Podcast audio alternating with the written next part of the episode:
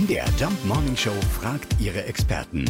Fakt oder Fake? Ja, bei Glatteis sollen wir laufen wie ein Pinguin. Unfallchirurg Dr. Christopher Sperring. Also wir haben in der Sektion Prävention der Deutschen Gesellschaft für Orthopädie und Unfallchirurgie festgestellt, dass wir als Pinguin-Gang-Imitation relativ uns gut und sicher auf Glatteis bewegen können. Denn das Glatteis ist deshalb so fies, weil man den Untergrund nicht sehen kann und weil man sich so gar nicht abfangen kann.